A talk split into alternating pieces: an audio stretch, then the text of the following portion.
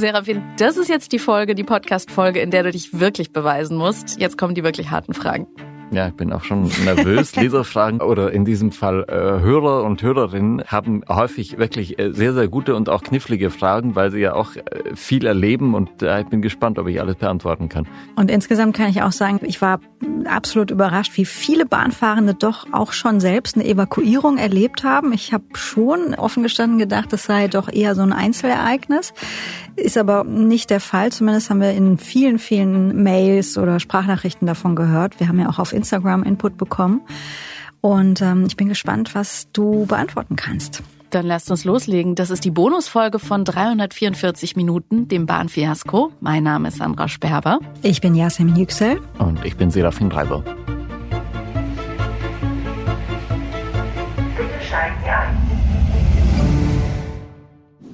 Hallo, liebes Spiegelteam. Auch ich habe diverse nicht so schöne Bahngeschichten. Ich bin seit Anfang 23 Berufspendlerin und äh, habe entsprechend viel im letzten Jahr erlebt, was die Bahn angeht.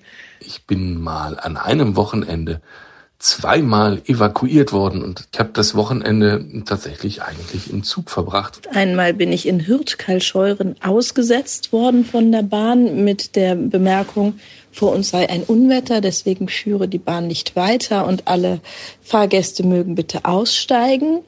Hürth-Kalscheuren ist ein Bahnhof ohne Unterstellmöglichkeiten und somit standen die Gäste der Regionalbahn dann im strömenden Regen. Das war auch sehr ärgerlich.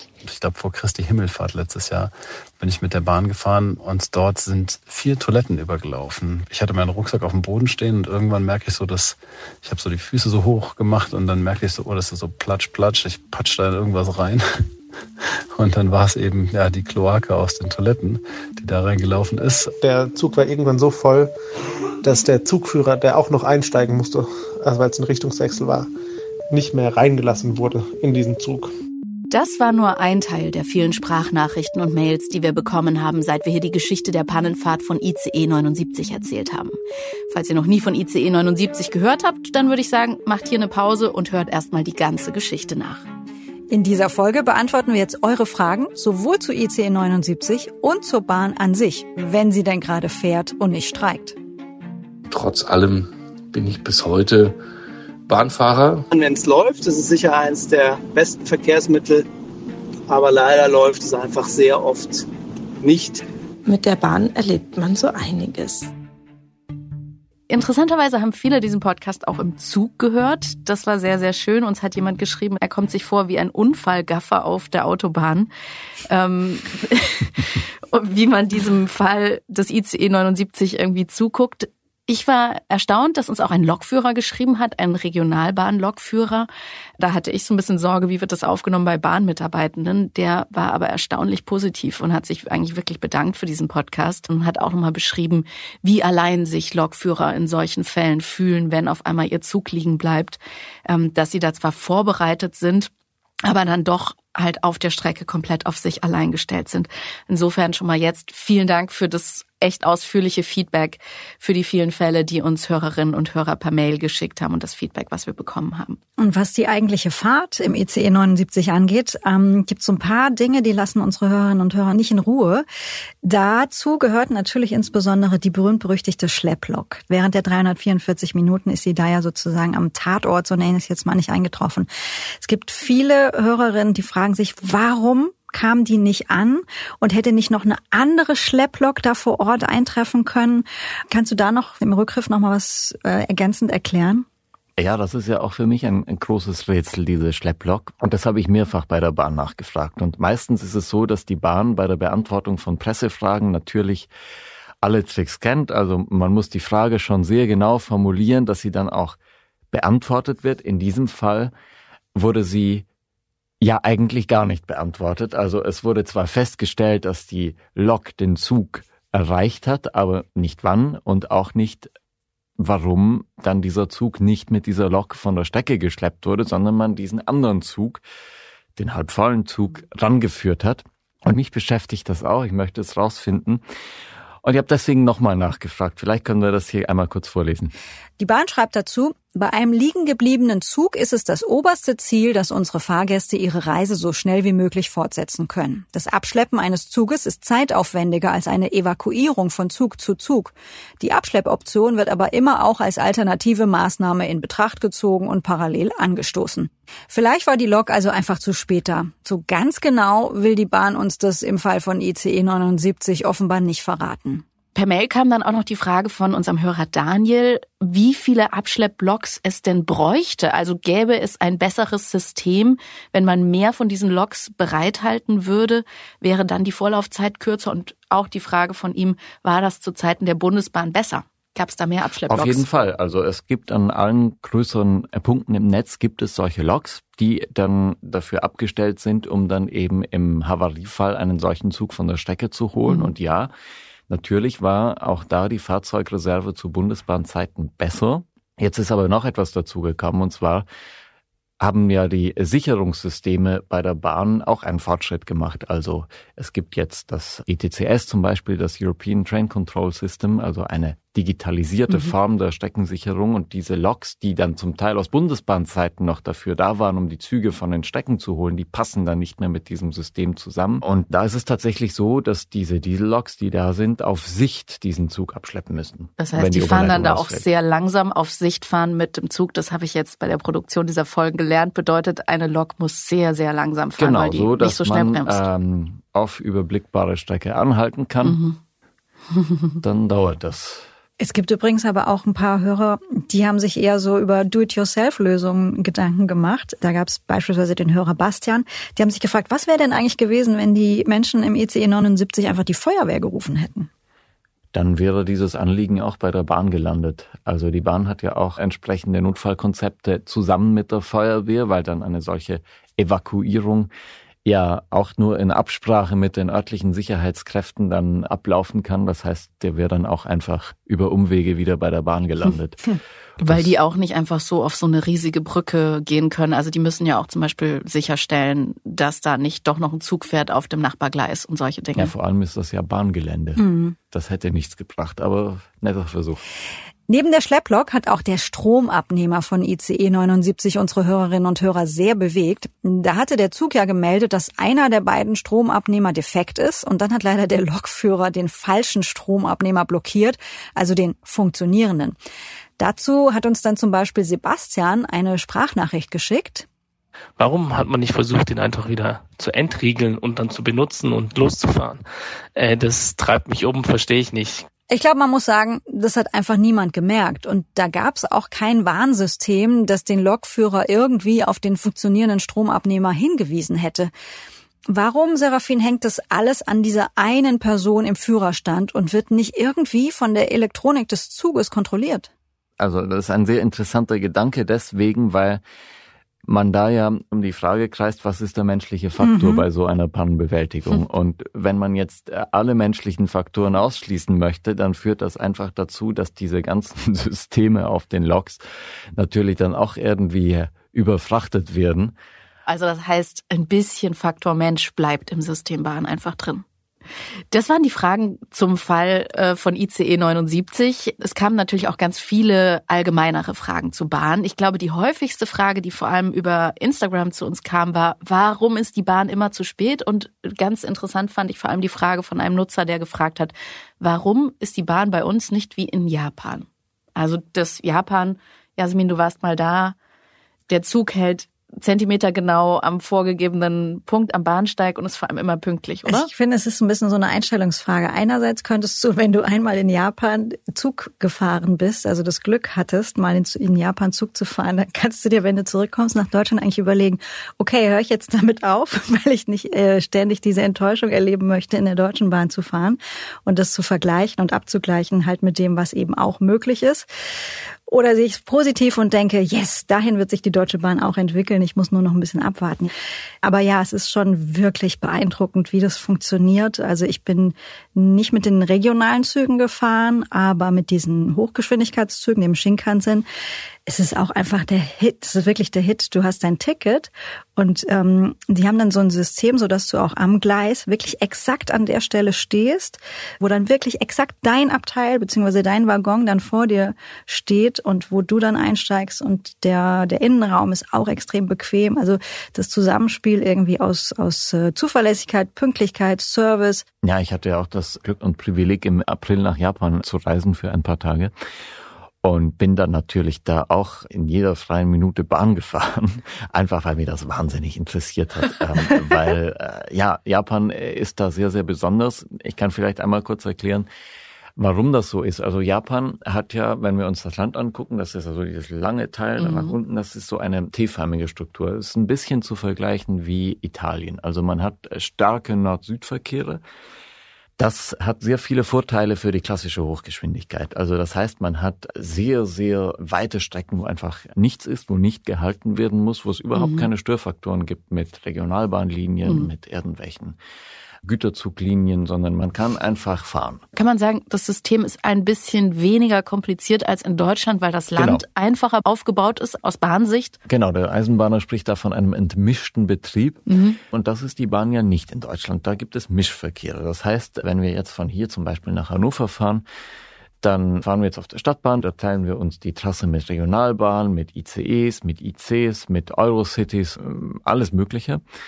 Und dann kommt irgendwann der Güterverkehr dazu. Mhm. Und diese ganzen äh, Verkehre werden auf dieser Trasse abgewickelt. Und wenn man dieses Nebeneinander von verschiedenen äh, Geschwindigkeiten und verschiedenen Verkehren nicht genau koordiniert, dann gibt's Chaos. Mhm. Das heißt, die Japaner haben eine Strecke nur für ihren Hochgeschwindigkeitszug gebaut, während auf unserer ICE-Strecke halt auch noch ein Güterzug fährt. Jetzt mal vereinfacht. Vereinfacht gesagt, mhm. ja. Und dann kommt noch etwas Zweites dazu. Du hast die Bahnhöfe und diese ganze Eisenbahnerkultur angesprochen. Das ist etwas, ich bin jetzt kein Japan-Experte, aber mein ähm, Eindruck war mit den Eisenbahnern, Eisenbahnern, mit denen ich da so ein bisschen geredet habe, das ist äh, ein tief mhm. verankerter Stolz, ein Verantwortungsbewusstsein und ja, zum Teil auch diese, diese tiefe Betrübung, wenn jetzt irgendwie etwas nicht funktioniert oder es zu Verspätungen gekommen mhm. ist? Da komme ich zu einer Frage, die, glaube ich, sehr, sehr, sehr, sehr viele Bahnreisende umtreibt. Und da geht es nämlich um diesen DB Navigator, also diese App, wenn man die benutzt.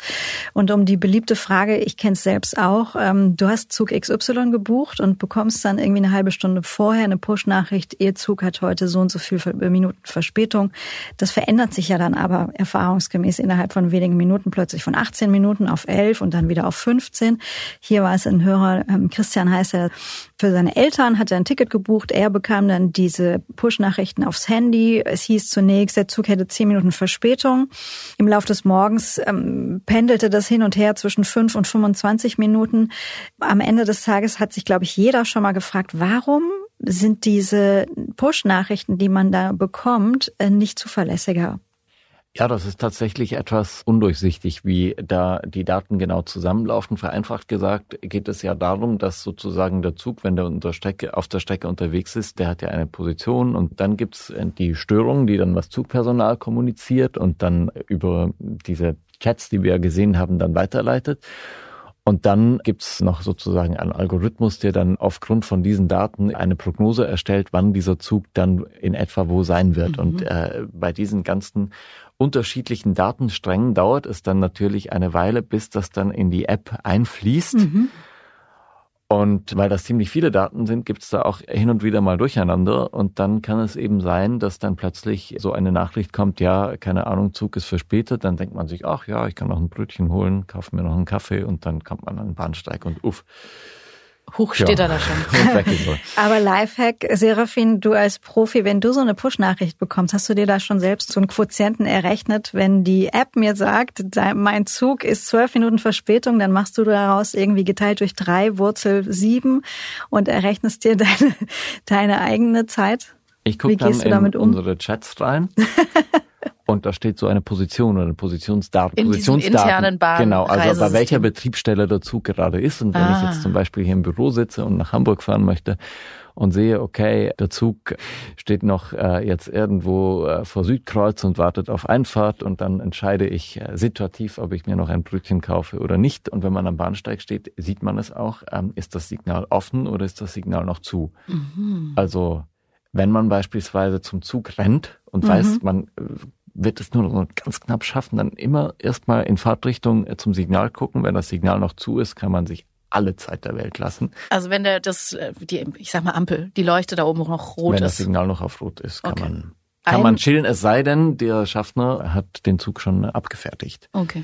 Dann äh, sollte man besser nicht einsteigen. Da gab es vor ein paar Tagen einen äh, schwerwiegenden Fall in München, wo eine Frau mit Kindern unbedingt noch in den Zug wollte und dann kam es zu einem Handgemenge und der Schaffner wollte sie aus dem Zug boxen und sie hat ihn dann als Nazi äh, bezeichnet und dann haben jetzt beide juristische Schwierigkeiten. Deswegen, Da kommt also, einiges zusammen, würde ich behaupten. ja. Gelassen bleiben. Okay. Gelassen okay. bleiben, Signale beobachten. Äh, Okay, Signale beobachten ist ein Top-Tipp, weil in den internen Bahnchat reinschauen, das ist natürlich ein Wettbewerbsvorteil, wenn ich es mal so nennen will, den nur du hast. Ähm, Serafin als Journalist, der intensiv auch über die Bahn berichtet. Aber das mit dem Signal nehme ich mit. Unser Hörer Christian hat uns gemailt, ob es nicht noch eine andere Möglichkeit gibt, nämlich er fragt, warum gibt es nicht sowas wie Flight Radar oder Shipfinder? Das sind so Websites, wo man Schiffe ganz genau tracken kann oder Flugzeuge tracken kann. Warum gibt es das nicht für die Züge der Bahn? Oder gibt es das schon irgendwo? Wenn es die Bahn schon nicht schafft, gut über die Verspätung zu informieren, könnte man die doch wenigstens selbst durch die Positionsangaben der Züge ermitteln. Also wo man sehen kann, wo ist mein ICE jetzt eigentlich? Gibt es so eine Seite? Gibt es an dieser Stelle ein äh, kurzer Werbeeinschub für die wirklich umfangreiche Arbeit eines Zugbegeisterten. Es gibt äh, ein Portal namens zugfinder.net. Mhm. Dort kann man entweder mit dem kostenlosen Account sich sowohl die Positionen der Fahrzeuge angucken, aber auch äh, international. Das ist, äh, das ist echt toll. Also in Österreich, Holland, Dänemark, Italien kann man dann gucken, wo, wo sind die Züge gerade. Das mache ich auch gelegentlich. Ich kann es mir vorstellen. ja, ein gutes Spielzeug. Ich habe mich sehr gefreut über eine Sprachnachricht von einem Hörer Dominik und ich wette, du kannst seine Frage beantworten. Da geht's, glaube ich, um ein Kuriosum der Deutschen Bahn und das kreist um die Stadt Hamm. Hamm. Warum gibt's da diese Zugteilung und diese Zugzusammenführung? Ich frage mich, was die Bahn immer dadurch sparen kann. Nur ein Lokführer, der dann nach Berlin fährt oder das, das also ist mir schleierhaft, warum da diese Zugteilung gemacht wird. Also Hamm ist für mich so eine Art Nemesis. Das heißt, ich äh, habe schon stundenlang in Hamm verbracht, auf den einen Zug oder auf den anderen Zug wartend, auch da hängen, hängen zu bleiben und auf irgendeinen Zug zu warten. Das heißt also dieses Hamm, ich kenne diesen Bahnhof inzwischen in- und auswendig und ich weiß, dass es drumherum überhaupt nichts gibt.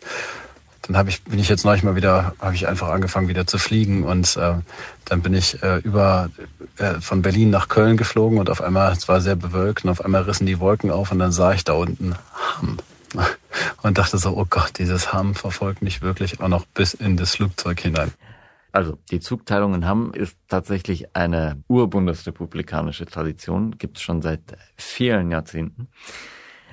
Das liegt an der Bevölkerungsstruktur des Ruhrgebiets. Wenn man sich das Ruhrgebiet anguckt, dann ist es ja so, dass Köln und Düsseldorf ja in einem gewissen Abstand zueinander liegen und dass sowohl die Kölner unglücklich wären, wenn äh, sie über Düsseldorf nach Köln fahren müssten und auch die Düsseldorfer unglücklich wären, wenn äh, sie erst über Köln fahren müssten, was keinerlei Sinn ergibt, wenn man von Mhm. Norden kommt. Aber äh, die Idee von dieser Zugteilung ist, dass man sich im Grunde einen Zug spart. Also das heißt, die äh, Züge, die jetzt nach Norden oder, oder nach Osten fahren aus dem Ruhrgebiet, die fahren als Zugteile jeweils auf Hamm zu Mhm. und werden da zu einem Zug aus zwei Kompositionen zusammengekoppelt und fahren dann gemeinsam, Mhm. der Eisenbahner spricht von äh, Vereinigung, fahren dann äh, von Hamm weiter zum Beispiel nach Berlin. Das heißt, sonst müsste man entweder zwei Züge nach Hamm schicken und dort müssten alle in einen neuen Zug Umsteigen? steigen. Oder man müsste zwei Züge über Hamm schicken, die dann als zwei getrennte Züge weiterfahren. Genau, man spart sich somit eine Zugfahrt. Und das ist eigentlich ein ziemlich cleveres Modell. Das Problem ist halt, dass es voraussetzt, dass zwei Züge pünktlich sind und das ist mindestens einer zu viel. also, wenn dem einen Zug nur das geringste zustößt, ergibt es ja keinerlei Sinn, diesen Zug dann einzeln von Hamm nach Berlin fahren zu lassen, mhm. sondern man muss dann auf den anderen Zug warten. Und dafür gibt es eine extra Baureihe bei der Deutschen Bahn, die auch mit diesem Hintergedanken beschafft wurde. Das ist der ICE 2. Das ist sozusagen ein halber ICE 1, also der ICE 1 ist ja der erste äh, ICE gewesen und der ICE 2 ist sozusagen die Hälfte davon, also nicht ganz die Hälfte. Der besteht aus einem Steuerwagen und eben der ICE-Lok und diese beiden ICEs werden dann zusammengekoppelt. Und das ist technisch ein einigermaßen, ja, heikler Vorgang weil da natürlich nicht nur der eine Zug verspätet sein kann, sondern es kann auch sein, dass dieser Kupplungsvorgang schief läuft, mhm. wenn sich dann zum Beispiel die Kupplung verhakt oder es ein Softwareproblem gibt oder der Lokführer zu doll auf den anderen Zug drauf fährt. Da gibt's äh, alle möglichen Spielarten. Vor ein paar Tagen gab's hier ähm, im Nordosten von Berlin den lustigen Fall, dass zwei zusammengekuppelte Triebwagen die haben sich plötzlich gelöst und der Lokführer hat dann ein paar Haltestellen weiter festgestellt, huch, ich habe einen Zugteil verloren und der andere Zugteil ist dann da in diesem Bahnhof geblieben und äh, hm. es deutet auch einiges darauf hin, dass da ein Softwareproblem vorlag. Also das ist heikel. Und das sollte man äh, nur tun, wenn man sich der Sache wirklich sehr sicher ist. Okay, das ist Stoff für Staffel 2 Zugteilungen haben, oder? Genau, es gibt auch die Zugteilung in Immenstadt im Allgäu, oder es gibt die Zugteilung in Falkenberg-Elster. Also es gibt viele Zugteilungen in Deutschland. Man Aber kann Hamm sagen, ist die bekannteste. Hamm ist mit Abstand die okay. bekannteste, Aber weil die eben im Fernverkehr stattfindet. Und das ist heikel. Das heißt aber, also für Reisende wie zum Beispiel Dominik, der jetzt gezwungenermaßen teilweise sagt er ja schon aufs Fliegen umgestiegen ist. Er ist übrigens auch mal nach einer Panne in Hamm mit einem Taxigutschein von Hamm nach Berlin gefahren, sagt er. Und ich glaube, mit vier Personen, das hat dann 1400 Euro gekostet. Also die Bahn hat das 1400 Euro gekostet. Das ist auch einigermaßen kurios. Konkret hast du für Dominik keinen Tipp, oder? Also wenn er von, von Berlin aus ins Ruhrgebiet muss auf dieser Strecke, da kommt er um diese Nummer in Hamm nicht drum rum. Tipp für Dominik. Also es gibt jetzt zusätzliche Verbindungen mit dem Fahrplanwechsel. Das heißt, die berühmte Zugteilung in Hamm findet nur noch alle zwei Stunden statt. Hm. Und die Menschen im Ruhrgebiet dürfen sich auch freuen, weil sie kommen jetzt schneller nach Berlin. Es gibt eine kleine Einschränkung. Im Ruhrgebiet wird es viele Bauarbeiten geben die nächsten Jahre, weil die Strecken dort überdurchschnittlich stark belastet sind. Aber es wird jetzt nur noch alle zwei Stunden eine Zugteilung geben und von Köln nach Berlin zu fliegen ist ohnehin in den meisten Fällen sinnlos. Das war jetzt mal so ein bisschen die Abteilung äh, Zuverlässigkeit. Wir gehen ganz kurz in die Technik. Unser Hörer Thomas hat sich nämlich gefragt, er hat uns auch geschrieben von massiven Verspätungen, die er erlebt hat, irgendwie über eine Stunde, Stromabnehmer kaputt und so weiter. Thomas hat sich gefragt, ob die Probleme, die er als Fahrer auch häufig erlebt, an kaputten Zügen liegen, also ob es an der Technik der Bahn liegt, weil er hat es dann auch erlebt, dass ein Ersatzzug zwar bereitgestellt wurde, aber das war dann auch ein uralt ICE. Also wie viel von dieser Unzuverlässigkeit, wie viel liegt da an der Technik? Ja, also man muss dazu einwenden sagen, dass die Flotte der Deutschen Bahn, anders als es die Bahn ähm, häufig behauptet, ja gar nicht so alt ist. Also mhm. im Vergleich zu anderen Bahnen fahren wir hier mit relativ neuem Rollmaterial. Ich habe äh, neulich mal eine Statistik gesehen, ich glaube Durchschnittsalter etwa 17 Jahre. Das ist sehr, sehr jung, mhm. weil Eisenbahnen ja im Unterschied zu Autos viel, viel länger halten. Also in der Schweiz fahren zum Teil Wagen, die sind 60 Jahre alt und wurden dann einfach in den Jahren immer mal wieder saniert und äh, von Grund auf neu aufgebaut, so dass dann eben die Zuverlässigkeit nicht leidet mhm. darunter. Das Problem der Bahn ist, dass sie einfach ihre Züge schlecht wartet weil es natürlich dann immer einfacher, was Neues zu kaufen, als sich angemessen um das Alte zu kümmern. Oder dann auch bei der Beschaffung von neuem Rollmaterial darauf zu achten, dass das Rollmaterial ist, das eine gewisse Grundqualität hat, die es auch ermöglicht, es dann irgendwann zu reparieren. Mhm. Und da muss man sagen, hat die Bahn seit der Bahnprivatisierung äh, schon so eine Wegwerfmentalität entwickelt. Also wenn wir jetzt zum Beispiel den ICE 1 nehmen, der noch zu Bundesbahnzeiten entwickelt wurde, das ist ein dermaßen robuster Zug, dass man den jetzt schon ähm, ins Refit-Programm schicken konnte. Also Refit äh, heißt bei der Bahn, man mhm. erneuert mhm. alles und ermöglicht ihm dann nochmal eine zweite Lebensphase. Den Fahrgästen fällt das dann auch gar nicht auf, weil der mhm. Innenraum dann so aussieht wie alle neuen Züge auch. Und dass man sowas machen kann mit so einer Baureihe, zeugt davon, dass es wirklich eine Baureihe war, die mit sehr, sehr hohen mhm. qualitativen Ansprüchen entwickelt wurde. Und bei den Zügen, die danach kamen, also jetzt vor allem dieser ICE 2, den wir von der Zugteilung in Hamm kennen, also die Züge, die sind jetzt ganz schön durch. Oder auch die ICE 4 Flotte, das ist niemals so konstruiert, dass das äh, gleich lange halten wird. Und deswegen sind auch sehr viele Störungen eben auch auf das Rollmaterial zurückzuführen, mhm. was äh, ja im Grunde ein Managementfehler ist. Ein Thema, was auch wirklich wahnsinnig viele Hörerinnen und Hörer bewegt hat, ist das Thema Service bei der Bahn. Und jetzt kommt, ja, vielleicht schon, das ist schon eine tricky Frage. Uns hat eine Nutzerin auf Instagram geschrieben, warum ist das Ticket für den Hund so wahnsinnig teuer? Ich zahle teilweise 50 bis 90 Euro. Serafin, Preisgestaltung der Bahn, kannst du es erklären? Also ich selbst habe keinen Hund. Ich kenne das Problem auch noch vom Hören sagen, aber es ist tatsächlich so dass die Bahn für größere Hunde keine Tageskarten anbietet und dass diese Hunde dann auch den halben Fahrpreis zahlen müssen. Und wenn man jetzt von hier nach Basel fährt zum Beispiel, dann kostet das ordentlich Geld. Und Weil der, der Hund, Hund, hat keine Bahncard. Der Hund hat keine Bahncard, der mhm. Hund hat keine Tageskarte und der Hund hat auch in der ersten Klasse ein halbes erste Klasse Ticket zu bezahlen. Und der Hund ist beispielsweise auch nicht im Deutschland-Ticket inkludiert. Das heißt, da muss man auch nochmal einen Fahrschein kaufen und dann sind die Mitnahmeregeln für Hunde in den unterschiedlichen Verkehrsverbünden auch nochmal anders geregelt. Also äh, Thema Hund ist ein ganz schwieriges. Wir haben diese Frage, warum große Hunde den halben Fahrpreis eines Menschen zahlen, auch an die Bahn weitergeleitet. Erklärt hat es die Pressestelle nicht wirklich. Nur eine Zahl hat sie uns genannt. Rund 100.000 Hunde fahren jedes Jahr mit der Bahn. Da kommt also schon einiges an Einnahmen zusammen. Immerhin hat der Hund das nächste Problem, was unser Hörer Tom hat. Das hat der Hund nicht. Tom hat nämlich seit einigen Jahren eine Bahncard 100. Das ist sozusagen so eine Bahn Flatrate. Und er schreibt, die Bahn schafft es bis dato nicht, diese digital im DB Navigator abzubilden. Also er hat so eine kleine Plastikkarte, Bahncard 100. Und er schreibt, seit Jahren heißt es, man arbeite daran. Meine Frage ist, warum schafft es die Bahn nicht? Das wüsste ich auch gerne. Also Im Navigator kann man ja die Bahncard 25 hinterlegen, die Probebahncard 25, die Bahncard 50, die äh, Bahncard 50 Business. Und eigentlich müsste man sich ja denken, dass die Bahncard 100, also Harald Schmidt hat sie mal die äh, schwarze Mamba genannt, und im Grunde ist das ja das absolute Premium-Produkt. Und wieso man dieses Premium-Produkt dann nicht mit der App verknüpfen kann, das kann ich wirklich nicht verstehen. Ich habe das dann auch die Bahn gefragt und äh, die haben uns dann das hier geantwortet. Wir prüfen derzeit, wie wir auch hier perspektivisch dem Wunsch unserer KundInnen entsprechen können, um auch die Bahncard 100 als digitale Version zur Verfügung zu stellen. Also diese Frage scheint nicht mal die Pressestelle der Bahn beantworten zu können oder wollen. Sorry, Tom, da kommen wir hier auch nicht weiter.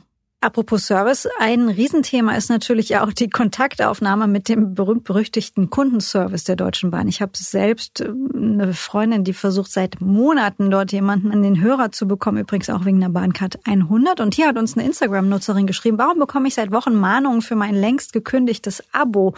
Warum antwortet der Kundenservice nicht? Ich persönlich, Serafin, habe mal gehört, das hänge auch damit zusammen, dass wegen des Deutschland-Tickets, was ja eigentlich eine super Sache ist, der Kundenservice der Bahn aber mega über überlastet ist. Stimmt das oder weißt du mehr? Ich habe da nur anekdotische Evidenz. Also die Leute da pfeifen echt aus dem letzten Loch und äh, müssen da natürlich alles ausbaden, was vorhin in der Produktion schiefgelaufen ist. Und ich kann mir gut vorstellen, dass es da natürlich aufgrund der Masse an Papieranträgen, man musste ja früher auch die Entschädigungen auf Papier anreichen mhm. und dann nach Frankfurt schicken, dass es da einfach zu größeren Verzögerungen kommt. Ich kann, wenn wir die Zeit haben, vielleicht eine lustige Geschichte von meinem Bruder erzählen. Wenn sie wirklich lustig ist, dann kriegst du die Zeit. Mein Bruder hat einmal auf dem Weg von Hamburg nach Basel die ja eigentlich naheliegende Idee, das Fahrrad mitzunehmen im Nachtzug. Und weil dieser Zug dann aufgrund der ja hier ausgiebig besprochenen Probleme überfüllt war, hat der Schaffner des Nachtzugs, ohne meinem Bruder Bescheid zu sagen, sechs Fahrräder dieser Gruppe in Hannover auf den Bahnsteig gestellt. ohne was zu sagen. Ohne was zu sagen. Mein Darf Bruder ist bis in die Schweiz durchgefahren und in Zürich sind die aufgewacht und haben gemerkt, hoch, unsere Fahrräder sind weg. Und dann ging's los. Dann hat mein Bruder sich natürlich mit dem Kundenservice auseinandergesetzt und das Erste, was die dann sagen können, ist ja, wir bearbeiten ja Anliegen, wir leiten das irgendwie weiter. Und mein Bruder hat ohne Scheiß mehrere Monate damit verbracht, mit diesem Kundenservice und dem Bahnhof in Hannover darüber zu verhandeln, wer jetzt die Rückführung dieser Fahrräder in das die Schweiz irre. bezahlt. Und aber sie waren immerhin nicht ganz verschwunden. Sie waren nicht verschwunden, aber das wäre ja so, wie wenn ein Flugzeug irgendwie äh, über dem Atlantik die Gepäckklappe aufmachen mhm. würde und äh, die Gepäckstücke ins Meer plumpsen lassen würde. weil da natürlich erstmal geleugnet wird, dass dieser Vorfall überhaupt stattgefunden hat. Und wie ist es dann schlussendlich zurückgekommen zu deinem Bruder, das Fahrrad? Die Fahrräder wurden dann in einen Zug gelegt. Okay. Das heißt also, die MitarbeiterInnen des Kundenservices, die haben es auch nicht ganz leicht, weil die haben letztlich auszubaden, was DB Fernverkehr, DB Station und wie all die anderen Unterfirmen heißen, dann so verzapfen. Genau, und das läuft ja dann auch zentral. Also der Kundenservice für ein Problem am Bahnhof ist genau der gleiche wie der für den Fernverkehr mhm. zum Beispiel. Das war das Thema Service. Jetzt kommen wir so ein bisschen zum großen Bild, zum Konzern, die Bahn. Da gibt's auch einige Fragen, auch die Boni der Vorstände. Das ist natürlich spannend. Ich möchte aber erstmal noch ein bisschen in die Vergangenheit gehen. Da hat uns ein Hörer namens Jens geschrieben, er würde sich gerne mal eine historische Analyse wünschen. Es gab ja die Privatisierung der Systeme, der Bahnsysteme schon in anderen Ländern. Die amerikanischen Eisenbahnen haben privat begonnen, das ist gescheitert. Die englische Bahn wurde dann privatisiert. Er hat das damals von einer Kollegin gehört, wie schlecht es in England läuft. Warum war man da in Deutschland nicht gewarnt? Das ist in erster Linie auf die Ignoranz der Sozialdemokraten in dieser Frage zurückzuführen. Also hm. Gerhard Schröder, der ja auch sparen musste als Kanzler, der hatte hm. die klare Vorstellung, wie auch Helmut Schmidt im Grunde auch, dass man sich einfach eins von beiden leisten kann, entweder die Bundeswehr oder die Bahn.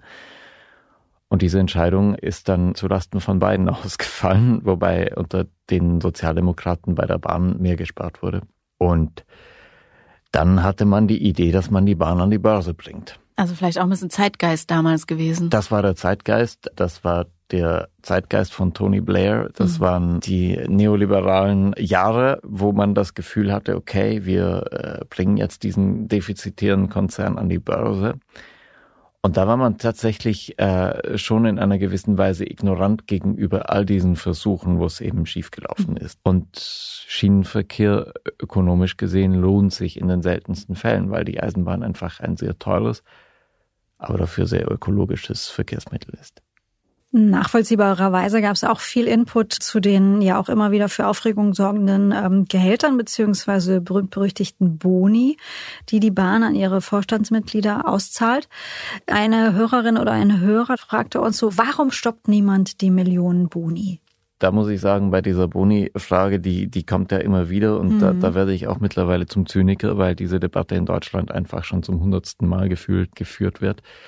Im Falle dieser Boni war es so, dass der Aufsichtsrat, also die Aufseher der Bahn dort sitzen, ja dann Vertreter aus Politik, von der Arbeitnehmerseite, von, Bahnseite sitzen in diesem Gremium und die haben darüber entschieden, dass diese Boni ausgezahlt werden. Allein, dass es dazu gekommen ist, das ist ein Skandal. Es gibt auch viele Bahnpolitiker, die finden, das gehört dazu, das gehört zu einem zeitgemäßen Unternehmen dazu, dass man eben diesen fixen Gehaltsanteil mhm. hat und mhm. dann eben eine leistungsabhängige Gabe noch dazugeben kann, um die Leute zu motivieren. Man muss sich natürlich auch immer vor Augen führen, dass ein Bahnmanager in anderen DAX-Konzernen mehr verdienen würde. Das ist ja der Maßstab, aber darum geht es ja nicht. Da geht es um öffentliche Gelder. Und das ist eine Frage des Anstands, dass man in einer existenziellen Krise des Unternehmens, in der sich die Bahn jetzt gerade befindet, auf diese Gehälter verzichtet. Und sonst wird halt das Ding zu einem Selbstbedienungsladen. Und das gehört auch so ein mhm. bisschen zur übergeordneten Frage, die wir hier diskutieren, nämlich das massive Kulturproblem, das die, das die Bahn in Deutschland hat. Und man steht gerade in einer Zeit, in der ja das Vertrauen in solche Institutionen wie die Bahn und auch die Politik abnimmt, vor der Aufgabe, einfach diese Glaubwürdigkeit mhm. nicht zu verspielen. Und insofern ist das leider möglich. Äh, tut mir leid, dass ich Ihnen das äh, so beantworten muss, diese Frage, liebe Hörerin da draußen. Aber mhm. Jetzt gibt es ja zum Glück eine neue Regelung, die der Bahnaufsichtsrat auch beschlossen hat. Das heißt, die Gehälter werden jetzt stärker an äh, Unternehmenszielen ausgerichtet. Das Volumen der Boni insgesamt wird etwas reduziert. Und das ist schon auf dem guten Weg. Ich würde so weit gehen, dass man eigentlich komplett auf diese Boni verzichten sollte, aber das ist jetzt einfach meine Privatmeinung. Und wie umstritten ist denn das eigentlich im Konzern selbst? Also hier die Frage kam ja jetzt sozusagen von der Reisenden, aber wir sitzen hier, wir reden hier gerade in Zeiten, wo auch mal wieder erneut gestreikt wird. Und bei diesen Streiks geht es ja zum Beispiel auch um Entlohnung. Also es geht ja um vier oder fünf Tage Arbeiten bei gleichem Gehalt. Ich frage mich, wie intern dann darüber eben über diese Boni Auszahlung gedacht wird? Das ist natürlich die klassische Wut von der Basis, die Weselski mhm. ja auch aufnimmt und dann in eine Form des Protests überträgt, dass dieses Gefühl entsteht, dass sich in den oberen Etagen der Bahn sich diese Führungskräfte die Taschen voll machen. Wir dürfen ja nicht vergessen, es geht ja nicht nur um den Vorstand, sondern die übrigen Führungskräfte kriegen das ja auch anteilig. Mhm. Da gibt es schon eine sehr große Kluft bei der Bahn zwischen äh, den Arbeitern unten und einem in, ja, auch durch die Projekte der letzten Jahre massiv aufgeblähten Wasserkopf. Hm. Wie wütend das die Leute macht, das sieht man vielleicht auch an der Frage einer Reisenden, die fragt, könnte die Bahn enteignet werden? Enteignung ist aber vielleicht hier so ein bisschen das falsche Wort, weil eigentlich ist sie ja schon die Bahn ist so enteignet wie, so wie Die Bahn ist im Grunde ein enteignetes Unternehmen in Staatshand. Und jetzt haben wir diese komplizierte Mischform. Also das heißt, zum einen ist der Bund Eigentümer, die Bahn will aber auch gleichzeitig Unternehmen sein. Die entscheidende Frage ist ja, was ist die Rolle des Staats als Eigentümer gegenüber der Bahn? Der Staat hat als Eigentümer Ziele zu definieren und das Management der Bahn hat diese Ziele umzusetzen. Und wenn das Management nicht willens und fähig ist, diese Ziele umzusetzen, ist das Management auszutauschen. Punkt. Und das hat in den letzten Jahren nicht gut funktioniert. Wir haben das gleiche Management in etwa wie vor äh, zehn mhm. Jahren. Diese Leute, die jetzt äh, die Probleme beklagen, haben sie zu einem großen Teil auch selber verursacht. Und Wissing, also der Verkehrsminister, aber auch die äh, ganzen Aufsichtsräte, die scheuen davor, bei der Bahn durchzugreifen mit der Begründung, dass es ja nicht besser werden könnte. Aber ich, ich würde da schon äh, einen sehr klaren Schnitt ziehen, mhm. weil wer zahlt, befiehlt. Und vielleicht müsste der Staat nicht enteignen, weil er ist ja schon Eigner, aber besser durchgreifen und bessere Leitlinien vorgeben. Das sagst du ja immer wieder. Es gibt viele Hörerinnen und Hörer, die sich auch natürlich mit dieser Grundfrage beschäftigen. Warum, wann wird es endlich besser? Wann wird es pünktlicher? Das haben wir auch im Podcast schon an verschiedenen Stellen, dieses Pünktlichkeitsproblem Deutschlandtag, warum es den noch nicht gibt und vielleicht auch erst in vielen, vielen Jahren haben wir besprochen. Hm, konkret hat auch ein Nutzer einfach gefragt, wie kann man das Image der Bahn noch retten? Indem man ehrlich sagt, was Sache ist. Und zwar beinhart dieser Laden pfeift aus dem letzten Loch. Und das muss jetzt einmal schonungslos benannt werden. Das haben zum Teil Teile des Managements begriffen. Also gerade die Infrastruktur ist da sehr weit. Jetzt gibt es endlich einen Netzzustandsbericht, mhm. der rein Wein einschenkt. Und das muss noch viel konsequenter passieren. Und dann braucht es eine konzertierte Aktion von allen Akteuren, von Gewerkschaften über die jeweiligen Interessenverbände, über die Länder, den Bund, die Bahn, die müssen sich jetzt alle zusammenraufen, eine Taskforce ins Leben rufen und gemeinsam überlegen, wie man diesen Laden jetzt noch retten kann. Damit unsere Hörerinnen und Hörer bis dahin, bis es mit der Bahn wirklich besser wird, gut durchkommen, hast du ja in der vergangenen Folge schon ein paar Tipps gegeben. Ich möchte jetzt noch ergänzen durch Tipps von Hörerinnen und Hörern, die wir per Mail bekommen haben. Jochen hat uns zum Beispiel geschrieben, dass auch er immer mit dem Fahrrad unterwegs ist. Mit einer Reichweite von 20 bis 30 Kilometern kommt er auf seiner Gut normalen Stammstrecke dann auch nach Hause oder er kann eine funktionierende Alternativstrecke erreichen. Und es gibt auch bei der Hotelsuche eine größere Reichweite. Also wenn man es schafft, das Rad in den äh, Zug zu schleppen, aber im, im Regionalexpress ist das ja meist leichter als im ICE. Dann hat uns noch Eva geschrieben, die hat gesagt, ähnlich wie unsere Zugfahrer, da hatte, glaube ich, Sabine, Sabine, das ja auch mal gesagt, sie reist immer mit Wasser. Auch unsere Hörerin Eva macht das so. Außerdem hat sie immer ihr Handygriff bereit, um zu sehen, wie die Verspätungen aussehen. Also checkt ständig, ob der aktuelle Zug noch im Zeitplan ist und ihre Anschlusszüge funktionieren. Und sie hat auch ihre Reisetasche immer danach ausgesucht, womit sie am schnellsten umsteigen kann. Also auch das noch ein Tipp, den uns Eva mitgegeben hat. Ich hätte auch noch einen Tipp, was vielen Schaffenden das Leben leichter machen würde. Und zwar, Wenn ihr, liebe Hörerinnen und Hörer, mit viel Gepäck reist, was ja häufiger mal vorkommen kann, gerade wenn man nach Frankfurt muss zum Flughafen oder so, ist es enorm hilfreich, wenn man dieses Gepäck in die dafür vorgesehenen Gepäckablagen hm. Wenn da noch stellt, Platz ist. Wenn da noch Platz ist und wenn nicht wie in neueren Fahrzeugen diese Gepäckablage völlig unpraktisch in der Mitte des Zuges installiert ist. Also ja.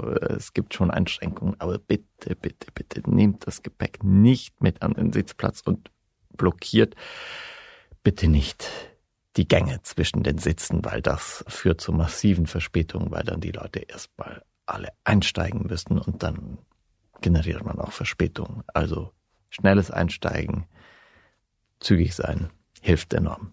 Die Zugführer werden es dir danken, Serafin. Und wir sagen auch Danke, dass du mit uns diesen Podcast als Experte gemacht hast und Danke, ebenso hat Spaß gemacht. Uns das Systemwahn erklärt hast. Wir sagen Danke, liebe Hörerinnen und Hörer, dass ihr uns so viel Input geschickt habt mit irren Bahnstories, die wir hier gar nicht alle äh, zitieren konnten. Und wer jetzt noch mehr hören will, dem empfehlen wir einmal im Podcatcher runter zu scrollen. Im Feed dieses Podcasts gibt's noch mehr Serien zum Hören, unter anderem über den Aufstieg und Fall von Sam Bankman-Fried, dem Krypto-Guru. Oder es gibt eine Serie von mir über die Explosion der Nord Stream Pipelines. Und für alle von euch, die ihr das Drama der Deutschen Bahn weiterverfolgen wollt, empfehle ich äh, regelmäßig den Spiegel zu lesen. Wir werden da auf jeden Fall dranbleiben und die Arbeit wird uns so schnell nicht ausgehen. Wir verlinken noch ein bisschen Lesestoff von dir in den Show Notes. Weil, Serafin, das hast du ja hier auch in diesem Podcast angekündigt, 2024, da ist das Jahr, in dem unter anderem diese Megabaustellen beginnen auf der sogenannten Riedbahnstrecke. Ich wette mit dir, da wird es Berichterstattung geben, weil da vielleicht auch das eine oder andere Kuriosum passiert, was ich mir nicht wünsche, aber ich könnte es mir vorstellen. Ähm, ich danke dir sehr für diese Fahrt in diesem ICE 79 und darüber hinaus. Ja. 344 Minuten, das Bahnfiasko, ist ein Spiegel Original Podcast von Serafin Reiber, von mir, Sandra Sperber und von mir, Yasemin Yüksel. Wenn ihr uns auf Apple Podcasts oder Spotify hört, dann hinterlasst dort doch gern eine Bewertung und euer Feedback. 344 Minuten ist eine Teamleistung. Fact-Checking Peter Lakemeyer und Sarah Ringer. Executive Producer Ole Reismann und Janis Schakarian. Sounddesign und Audioproduktion Philipp Fackler und Marc Glücks. Line-Producerinnen Ruth Lampen und Charlotte Meyer-Hamme.